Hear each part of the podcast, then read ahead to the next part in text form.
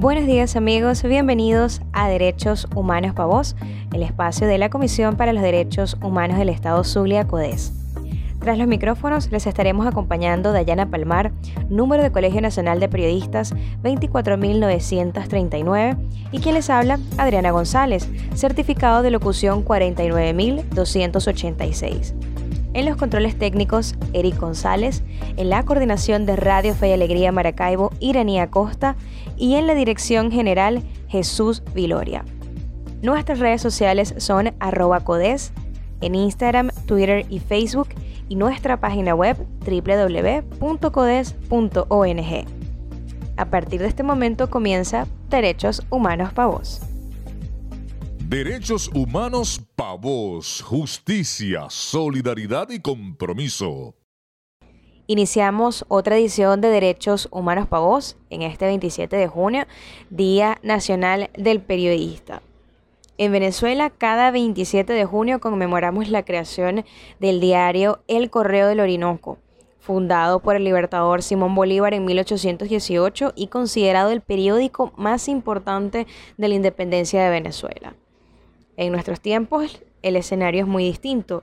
Por segundo año consecutivo, en el estado Zulia conmemoramos esta fecha sin medios impresos que circulen entre los zulianos y bueno, cuyas únicas opciones para mantenerse informados constituyen las contadas ventanas informativas en la radio y televisión y las iniciativas digitales como portales informativos en la web y eh, a través de canales de difusión en aplicaciones móviles de mensajería instantánea.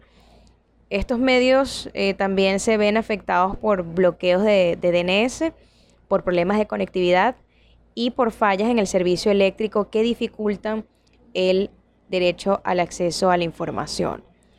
También, por otro lado, los ataques a la prensa, sobre todo la agresión a periodistas en el ejercicio de su profesión, se mantienen en el día a día durante el desarrollo de las jornadas informativas. Y en medio de la pandemia COVID-19, la detención arbitraria de periodistas ha ido en escalada.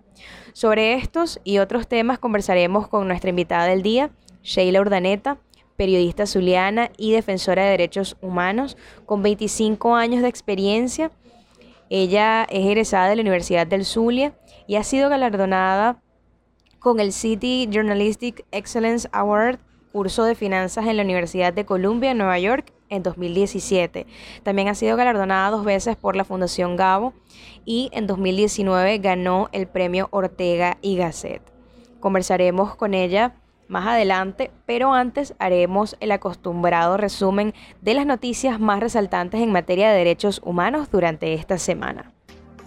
La semana en derechos humanos. Venezolanos retornados están aislados en al menos 65 hoteles del país. Alberto Vieira, presidente de la Federación Nacional de Hoteles de Venezuela, informó que aproximadamente 65 hoteles del país fueron habilitados para que los venezolanos que retornen del exterior cumplan con la cuarentena requerida por las autoridades sanitarias. Esto con la finalidad de descartar casos de COVID-19 y evitar la propagación del virus. Vieira señaló que 10 hoteles en el municipio Libertador de Caracas prestaron sus espacios, 20 en el estado Zulia y 35 en Miranda, según datos de las cámaras regionales de turismo y comercio manifestó Vieira que las autoridades del Ejecutivo Nacional solicitan a los propietarios de los hoteles las instalaciones para ubicar a los retornados. Vieira agregó que las cámaras regionales sugirieron ocupar sitios públicos como la Villa Olímpica en Carabobo, donde se habilitaron 800 habitaciones. El presidente de la Federación Hotelera advirtió que no cuentan con las condiciones sanitarias de infraestructura ni personal capacitado para atender la contingencia. Para el sector resultará difícil recuperar estos espacios cuando el país supere la pandemia de COVID-19, aseguró. Defendiendo derechos humanos desde el Zulia para Venezuela. Derechos humanos para vos. Habitantes de El Tucuco pierden comida por estar 46 horas sin electricidad. Habitantes del sector El Tucuco, en la sierra de Perijá, denuncian que atraviesan una situación dramática como consecuencia de los reiterados y prolongados cortes de electricidad que afectan a la zona indígena y que ha dejado como consecuencia que a las familias se les dañen los alimentos. Fray Nelson Sandoval, párroco de la comunidad, informó que las familias del sector El Tucuco han perdido alimentos por estar alrededor de unas 42 horas sin electricidad. El párroco aseguró que desde el primer momento de las fallas de electricidad, la comunidad notificó a la empresa de Corpoelec en Machiques. Sin embargo, los trabajadores dijeron que no contaban con combustible para trasladarse hasta el sitio. Las comunidades afectadas del sector del Tucuco manifestaron en reiteradas oportunidades que sufren hasta tres días continuos sin energía eléctrica. Piden a las autoridades arreglar este problema, pues están cansados de padecer noches sin electricidad. Derechos Humanos para vos, un espacio para exigir tus derechos. En riesgo 67 pacientes renales por adecuación de la unidad de diálisis en el Hospital Pedro García Clara. Pacientes renales del Hospital Pedro García Clara de Ciudad Ojeda, en el estado Zulia, denunciaron la adecuación de la unidad de diálisis para la reubicación del laboratorio del centro de salud. Esta situación pone en riesgo la salud de 67 personas que se dializan en el área, según reportó el Pitazo. El grupo de pacientes y familiares advierten que el movimiento continuo de personas que utilizarán ese servicio en medio de la situación de emergencia sanitaria por COVID-19 representa un riesgo para la salud. El laboratorio, mientras habilita en el área, está operando a medias en el hospital. Otra de las denuncias que las personas con insuficiencia renal y sus familiares hacen está relacionada a la activación de la sala de aislamiento del hospital para tratar a casos positivos y sospechosos de COVID-19, la cual está ubicada a menos de 50 metros de distancia de la unidad de diálisis. Derechos humanos pavos, justicia, solidaridad y compromiso. Venezuela sigue evaluando laboratorios en los que sea posible diagnosticar COVID-19 según la Organización Panamericana de la Salud. Ciro Ugarte, director del Departamento de Emergencias de la Salud de la Organización Panamericana de la Salud, aseguró que en Venezuela se está llevando a cabo la identificación de laboratorios en los que se pueda realizar pruebas PCR para diagnosticar COVID-19. Ugarte realizó esta afirmación en la rueda de prensa semanal de la organización dos semanas después de que el Ministerio de Salud y la Comisión de Expertos de la Asamblea Nacional acordaran descentralizar las pruebas moleculares para coronavirus. Actualmente las pruebas PCR en Venezuela solo se realizan en el Instituto Nacional de Higiene Rafael Rangel, el cual depende del Ministerio de Salud de Nicolás Maduro. Derechos humanos para vos, un espacio para exigir tus derechos. Bueno, y con este resumen noticioso nosotros hacemos una breve pausa en Derechos Humanos para Vos y regresamos con más por la señal de Radio Fe y Alegría 88.1 FM. Ya regresamos.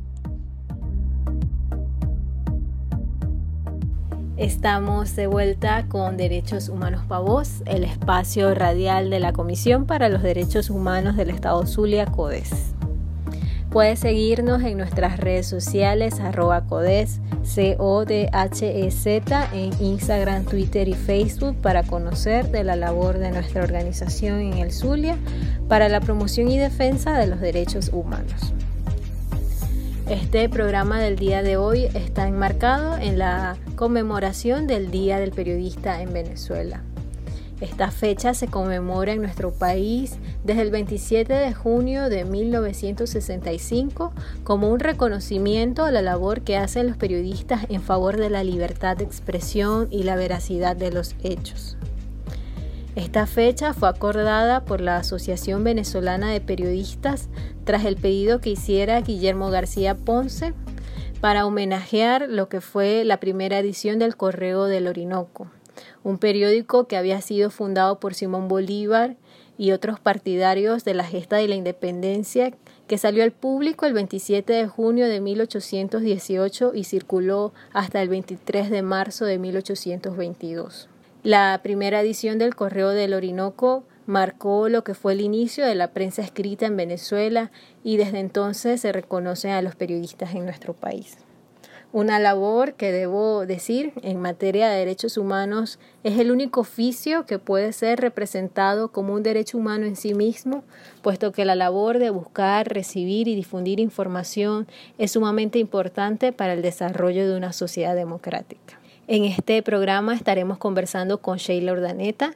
Ella es una destacada periodista zuliana, corresponsal del Pitazo y ganadora del Premio Gabo 2018 categoría Cobertura con el trabajo titulado Venezuela la fuga.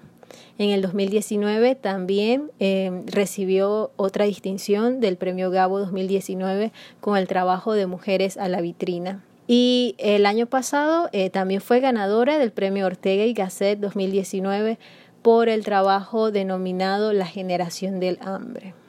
Bienvenida Sheila a Derechos Humanos para Vos. Es una alegría para nosotras recibirte en nuestro programa. A propósito del Día Nacional del Periodista y como primera pregunta, queríamos conocer cómo evalúas el ejercicio del periodismo en Venezuela y el derecho al acceso a la información y la libertad de prensa. Muchas gracias por la invitación a este programa, de verdad que es un honor acompañarlas. El ejercicio del periodismo en Venezuela está en riesgo, pero pese a las persecuciones, a las detenciones, a los ataques, hay periodistas que siguen trabajando con valentía, con pasión, con compromiso. Yo prefiero quedarme con eso. Sobre el derecho al acceso a la información y a la libertad de prensa, debo decir que no hay nada que me dé más envidia, pero de la buena, que escuchar a otros colegas de otros países decir que pueden acceder a la data de tal organismo o que pueden leer los informes de epidemiología de los ministerios de salud de sus países o que pueden saber cuánto dinero se gastó en tal o cual proyecto. Pero lamentablemente en Venezuela hay opacidad. No tenemos acceso ni a data ni a fuentes oficiales. Y eso pone más cuesta arriba la labor del periodista, pero no nos quiebra. Los periodistas siempre logramos enterarnos de las cosas y los ciudadanos y las organizaciones no gubernamentales y CODES, con total seriedad y con total apego a la verdad, nos ayudan, nos dan luces, nos muestran foco y eso yo como periodista lo agradezco y sé que mis colegas también.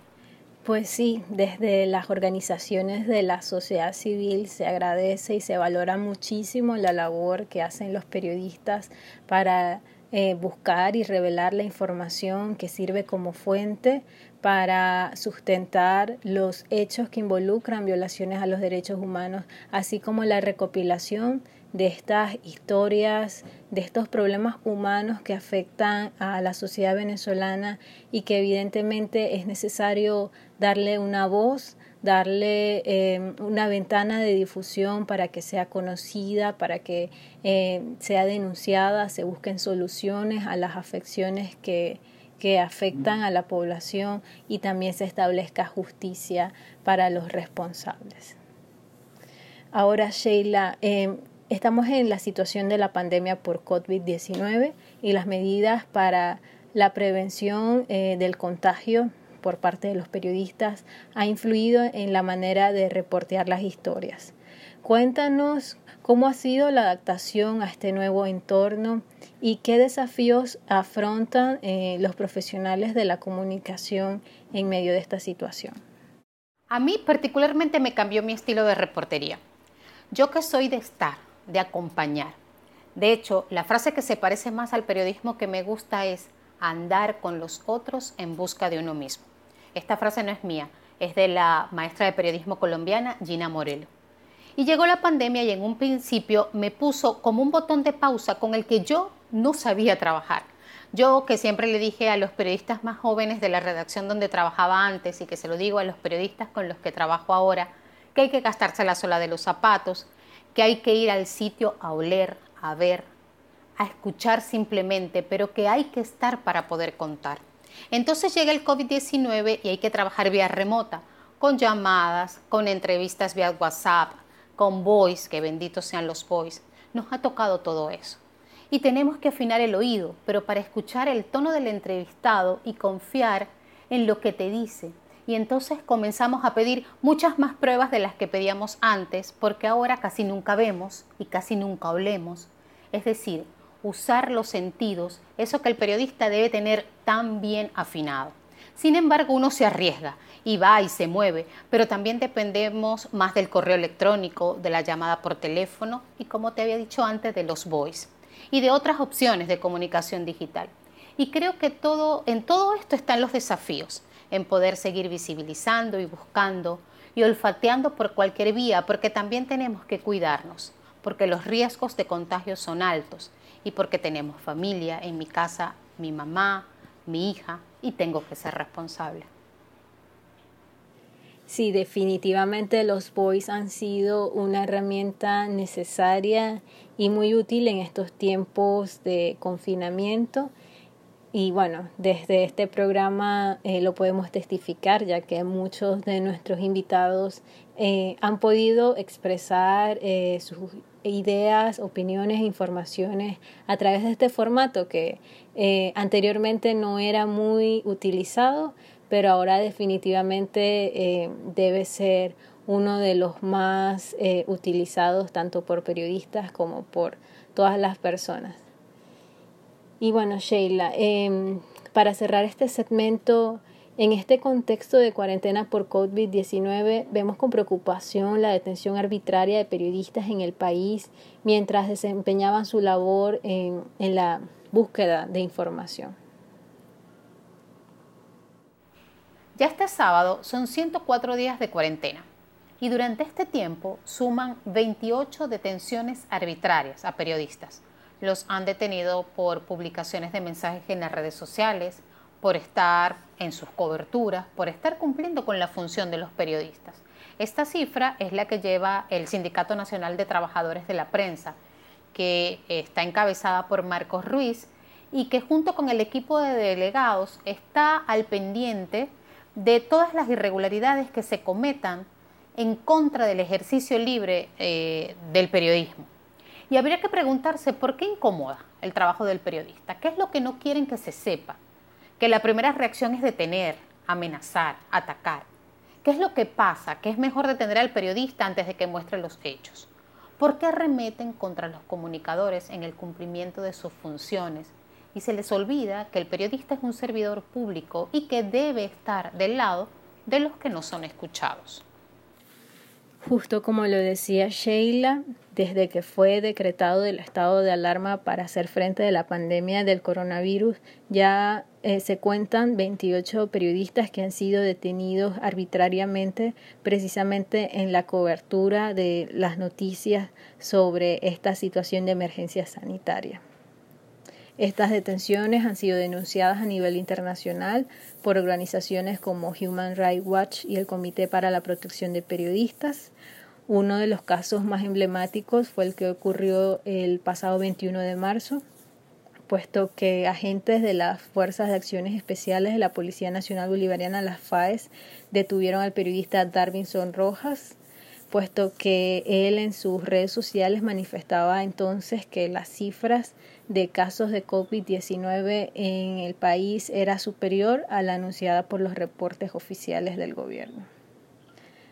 Darvinson permaneció 12 días bajo arresto, pero fue eh, excarcelado luego con medidas preventivas de privación de libertad.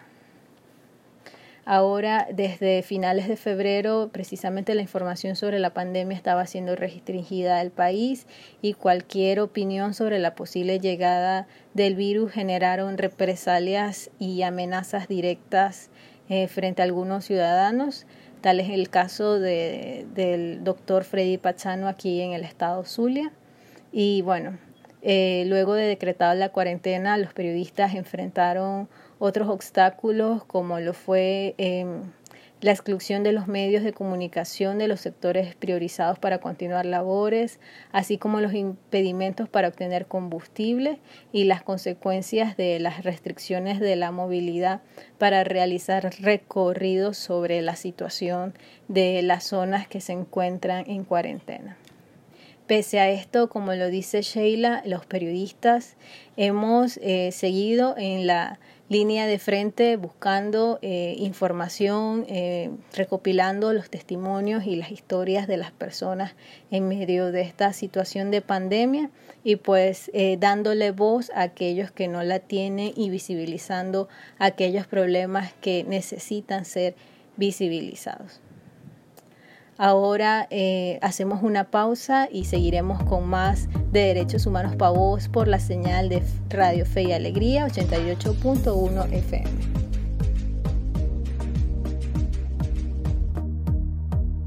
Seguimos en Derechos Humanos para Vos. Sintonízanos cada sábado a partir de las 8 de la mañana por la señal de Radio Fe y Alegría 88.1 FM. Síguenos en nuestras redes sociales, arroba codes, C-O-D-H-E-Z Así nos encontrarás en Twitter, Instagram y Facebook. Por allí podrás enterarte de los temas que estaremos abordando en Derechos Humanos para vos, pero también podrás tener acceso a nuestras campañas, publicaciones y demás, demás contenido en materia de derechos humanos. También puedes consultar nuestra página web www.codes.ong. Nosotros continuamos conversando con Shaila Ordaneta. Ella es una periodista zuliana y defensora de derechos humanos que ella tiene 25 años en el ejercicio del mejor oficio del mundo, el periodismo. Como bien lo refería el también periodista y escritor colombiano Gabriel García Márquez. Sheila ha sido dos veces galardonada con el premio Gabo que otorga la Fundación Gabriel García Márquez y que incentiva la búsqueda de la excelencia, de la innovación y de la coherencia ética por parte de periodistas y medios que trabajen y que publiquen en las lenguas española y portuguesa en los países de, las Américas, incluyendo Estados Unidos y Canadá, y también eh, de la península ibérica. Eh, Sheila fue galardonada en el 2018 en la categoría cobertura por el reportaje titulado Venezuela a la fuga.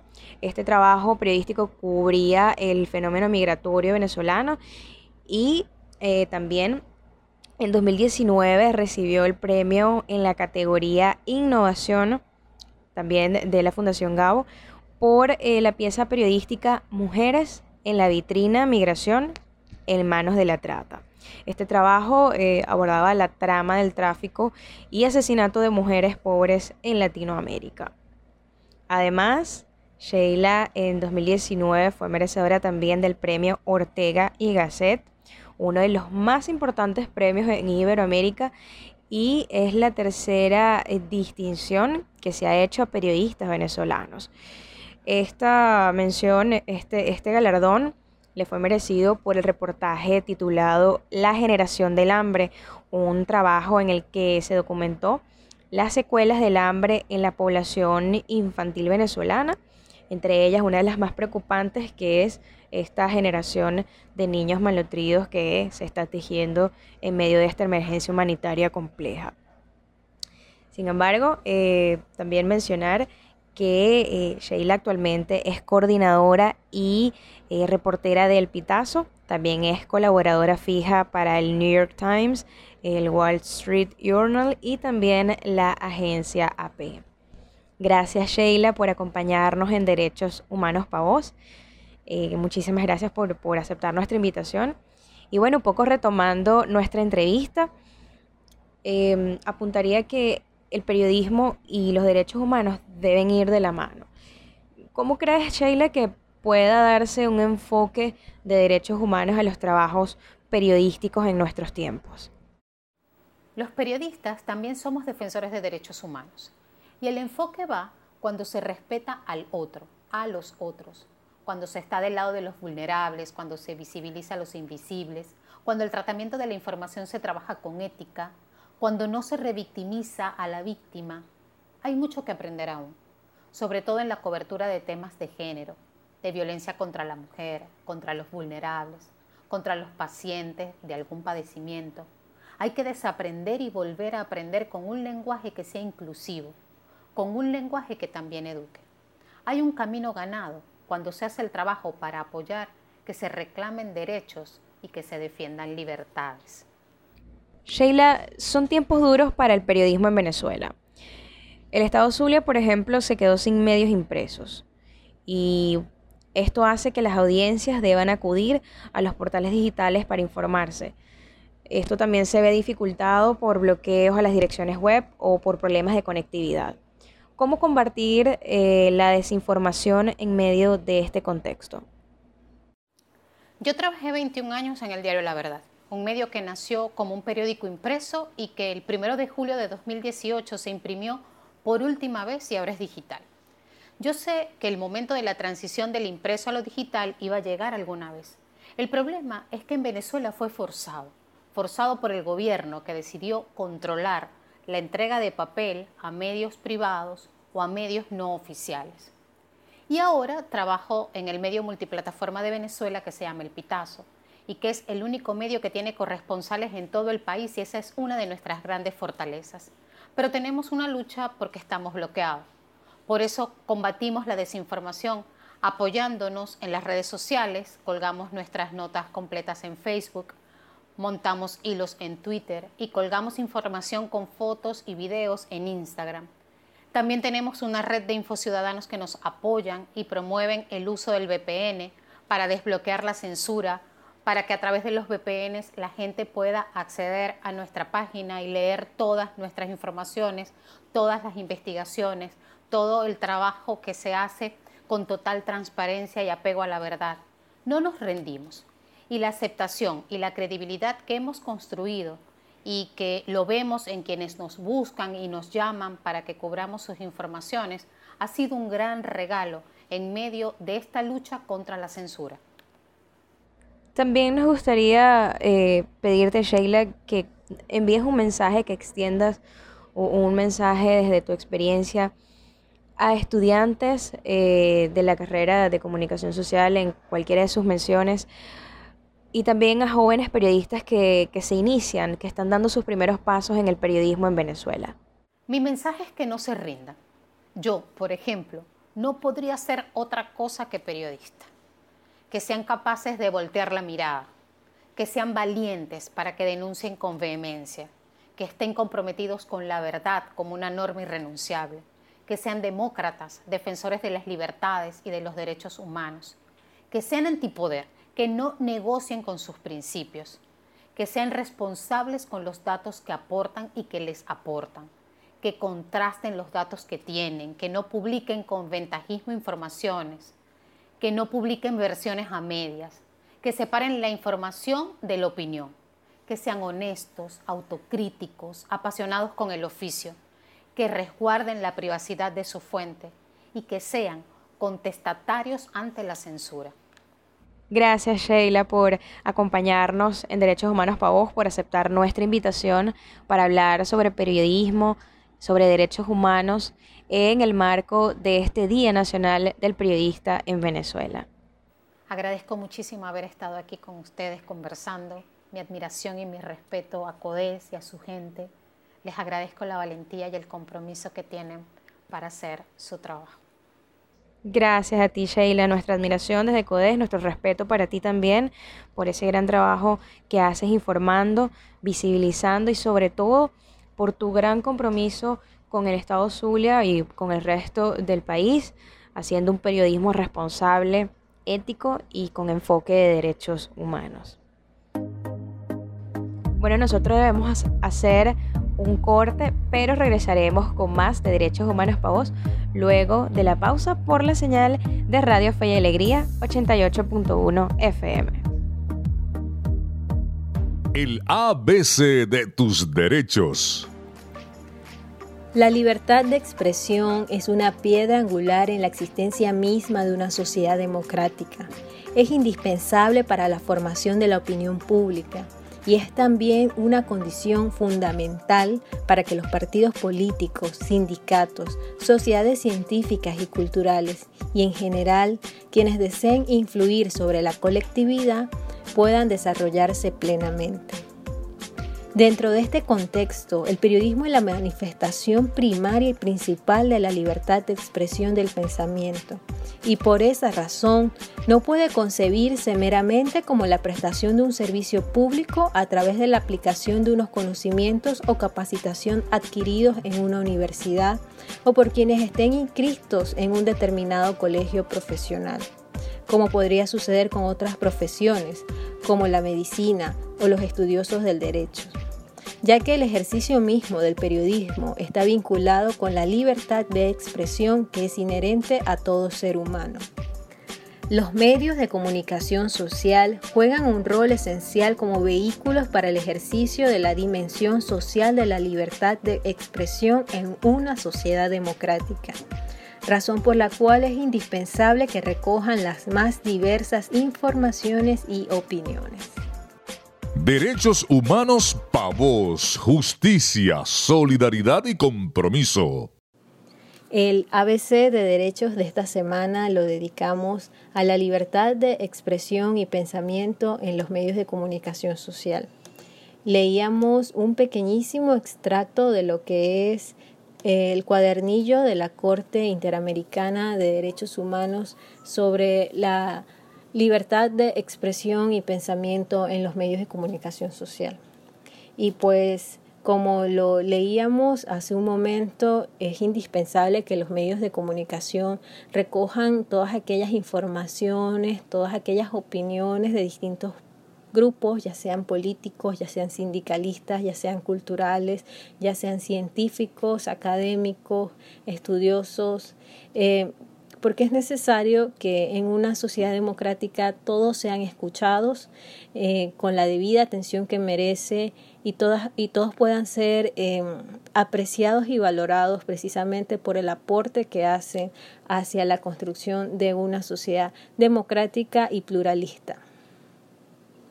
Y pues de la misma vocación que tenemos los periodistas para buscar y difundir las informaciones que necesitan ser conocidas por la opinión pública, es que pese a las persecuciones y pese a las restricciones que existan en nuestro país para informar como debe ser, es que los periodistas seguimos en la línea, en la línea de frente buscando eh, esas historias que necesitan ser visibilizadas y esos rostros que necesitan ser mostrados, pues en medio de la situación de emergencia humanitaria compleja que, tiene Venezuela. Muchos son los padecimientos de los pacientes con enfermedades crónicas que tienen dificultades para acceder a su tratamiento o a comprar sus medicamentos debido al alto costo, así también como la afectación que tienen las mujeres eh, en medio de esta ola de violencia que se viene acrecentando en los últimos años, así como también la situación de los pueblos indígenas, como es el pueblo Guayú, aquí en el estado Zulia, afectado seriamente por la deficiente prestación de los servicios públicos y los límites que existen para el acceso a los alimentos. Es necesario pues que como periodistas y también como ciudadanos que tenemos el derecho a recibir y a difundir informaciones, seamos también una ventana para que estas personas que no tienen voz puedan ser escuchadas y puedan ser atendidas como lo merecen. Recientemente Adriana y yo estuvimos participando en un foro chat del Colegio Nacional de Periodistas sección costa oriental del lago y hablamos pues precisamente de la necesidad de informar con un enfoque de derechos humanos, pues defender la dignidad de las otras personas también implica la defensa de nuestra propia dignidad. En este foro chat hablamos de la importancia que tiene el uso del lenguaje no discriminatorio y estigmatizante en los titulares de prensa puesto que todavía vemos que las personas que tienen algún padecimiento o alguna condición crónica son tildadas como enfermos y eso en, el lenguaje también es poderoso y utilizar este tipo de palabras para calificar a un grupo de personas puede significar un menoscabo precisamente a la dignidad que se defiende desde los derechos humanos. Otra de las acotaciones que hacíamos en este foro chat era sobre la importancia de visibilizar, de comparar también eh, la situación que vivimos aquí en el Zulia a nivel nacional, saber cuáles son esos sectores y ese tipo de poblaciones que están más afectadas en medio de la situación de emergencia humanitaria compleja y la necesidad de diversificar las fuentes, de consultar a los expertos que existen en materia de derechos humanos dedicados, por ejemplo, al área de la alimentación, al área de la salud, al área de la defensa de los derechos de los pueblos indígenas, de las mujeres o de la infancia.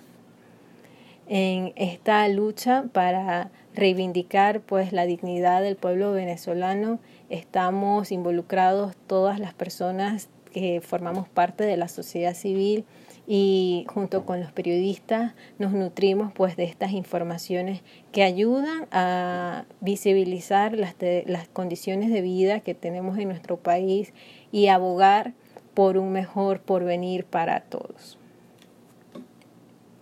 Tras los micrófonos estuvo acompañándolos en esta hora de Derechos Humanos para Adriana González, certificado de locución 49286 y quien les habla Dayana Palmar, Colegio Nacional de Periodistas 24939. En los controles técnicos, Eric González, en la producción general de Radio Fe y Alegría Maracaibo, Irania Costa, y en la dirección general Jesús Viloria. Nuestras redes sociales son arroba codes, C-O-D-H-E-Z, en Instagram, Twitter y Facebook. Y nuestra página web es www.codes.ong.